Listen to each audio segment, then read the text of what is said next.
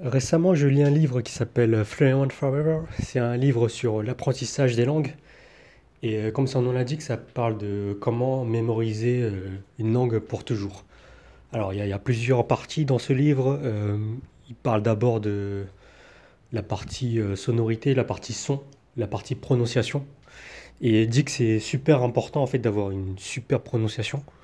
Sinon, les, les gens ne voudront pas parler avec toi. Et euh, bon, là, sur ce point-là, je suis pas trop d'accord parce que euh, euh, parfois avoir un accent ou avoir une prononciation pas parfaite, on peut quand même te comprendre. Et voilà, c'est c'est un frein en fait de vouloir que sa prononciation soit parfaite. Et c'est aussi un frein en fait d'être perfectionniste quand on apprend une langue parce que c'est pas possible en fait de, parler d'une manière parfaite. Et donc voilà, je pense que l'un des pires ennemis pour apprendre une langue en fait, c'est être perfectionniste. Dès que tu apprends à accepter que tu vas faire des erreurs, parce que c'est euh, dans, euh, dans la plupart euh, des situations, tu vas faire des erreurs, surtout quand tu vas commencer. Et c'est ça qui va te permettre d'apprendre en fait. Mais si tu n'acceptes pas de faire des erreurs, ça va être compliqué de, voilà, de continuer à apprendre. Enfin bref, euh, je, retiens le, plus important du, livre. Et euh, pour moi, c'est, euh, il parle beaucoup de connexion personnelle, créer une connexion personnelle avec ce que tu dis. Et je pense que ouais, c'est ça le plus important. Et c'est ce que je, faisais en fait moi de, avec mes cours en fait depuis quelques années. C'est en fait faire en sorte que l'élève, que la personne qui apprend la langue réussisse à parler de, de choses très personnelles en fait, de donner son point de vue, de parler de, de ses passe-temps en fait, de créer une connexion avec ce qu'il dit. Donc euh, ça peut être, euh, je sais pas, j'ai pas trop d'exemples là, mais moi par exemple, quand j'ai commencé vraiment à bien améliorer euh, mon mandarin, c'est quand j'étais sûrement en couple. Et euh, le, le fait que, que je sois en couple, ça m'a forcé en fait à, vraiment me dire des trucs euh, profonds et personnels. Et euh, voilà, même euh, pour gérer des, des trucs un peu plus difficiles comme des, des conflits, des disputes, en fait, le, là, tu es, obligé en fait d'apprendre, en fait, vu que c'est vraiment quelque chose de très personnel. Et voilà, c'est ce que je fais avec, mes élèves, c'est leur poser des questions pour qu'ils réussissent à, partager des, euh, des histoires, en fait, raconter des histoires personnelles. Voilà, et c'est un des points les plus importants, je pense, quand, tu apprends une langue. Après, euh, il parle d'autre chose qui est, qui est re- relativement liée, c'est l'improvisation, en fait. Le fait que tu apprennes une langue, tu vas pas avoir euh, 100% du vocabulaire.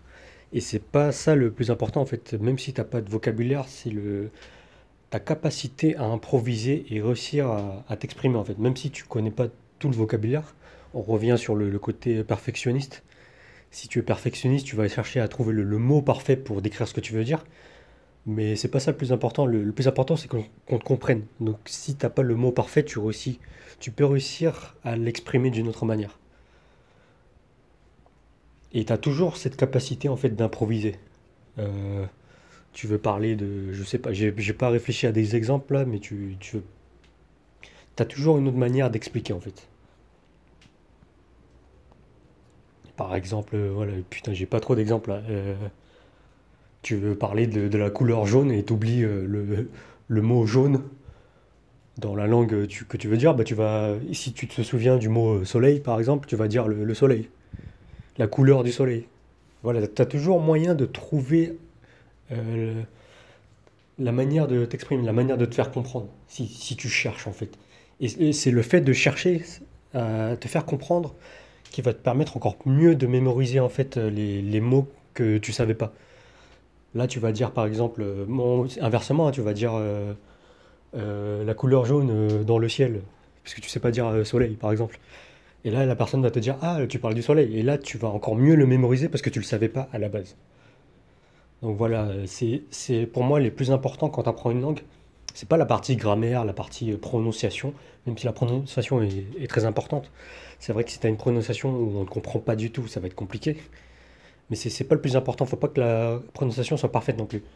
Euh, pour les pour les, les étrangers, par exemple, les, les étrangers trouvent beaucoup que les Français ont un charme avec leur accent français, même si moi je le trouve personnellement euh, très moche l'accent français. Mais voilà, c'est le plus important, c'est pas de, perdre son accent, c'est de, de réussir à se faire comprendre. Et donc voilà, les deux points clés pour moi, c'est euh, la connexion personnelle avec ce que tu racontes, qui va te faire encore mieux mémoriser ce que tu racontes, qui va te faire mieux mémoriser les expressions, les, le vocabulaire, euh, la grammaire aussi en même temps, et ta capacité à improviser. Et tout ça, ça requiert de, voilà, de, de, laisser de côté le perfectionnisme et d'accepter que ce que tu vas dire va être imparfait. Ce que, ce que tu vas dire va être imparfait, mais au moins ça sera compris. Et l'objectif, quand tu échanges dans une autre langue, c'est te faire comprendre. Voilà, c'est tout pour moi. Je te retrouve pour un prochain épisode. A plus.